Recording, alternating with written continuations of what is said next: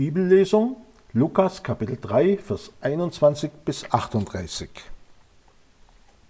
Es geschah aber, als alles Volk sich taufen ließ und auch Jesus getauft wurde und betete, da tat sich der Himmel auf, und der Heilige Geist stieg in leiblicher Gestalt wie eine Taube auf ihn herab, und eine Stimme ertönte aus dem Himmel, die sprach, Du bist mein geliebter Sohn, an dir habe ich wohlgefallen.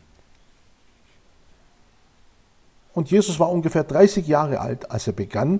Er war, wie man meinte, ein Sohn Josefs, des Eli, des Mattat, des Levi, des Melchi, des Jana, des Josef, des Matthias, des Amos, des Nahum, des Esli, des Nangai, des Mat, des Matthias, des Semei, des Josef, des Juda, des Johanan, des Resa, des Zerubabel, des Shealtil, des Neri, des Melchi, des Adi, des Kosam, des Elmodam, des Er, des Joses, des Eliezer, des Jorim, des Matat, des Levi, des Simeon, des Juda, des Josef, des Jonan, des Eliakim, des Melea, des Mainan, des Matata, des Nathan, des David, des Isai, des Obed, des Boas, des Salmon, des Nachschon, des Aminadab,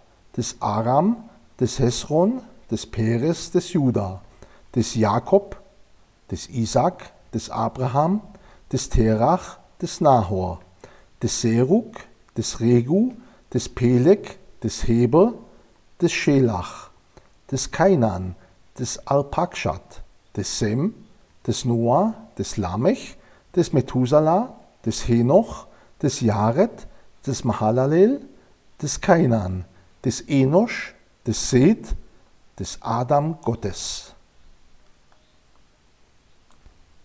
Lieber Zuhörer, Adam und Eva waren die ersten beiden sündenlosen, man kann auch sagen vollkommene Menschen.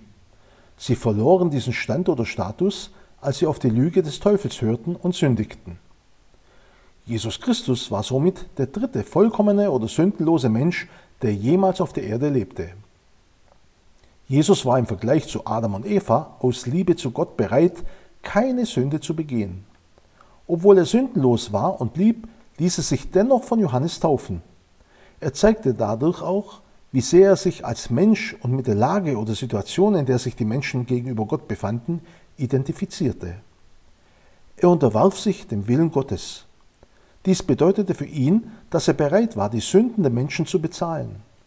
Gott selbst bestätigte bei der Taufe seines Sohnes, wie sehr er seinen Sohn liebt.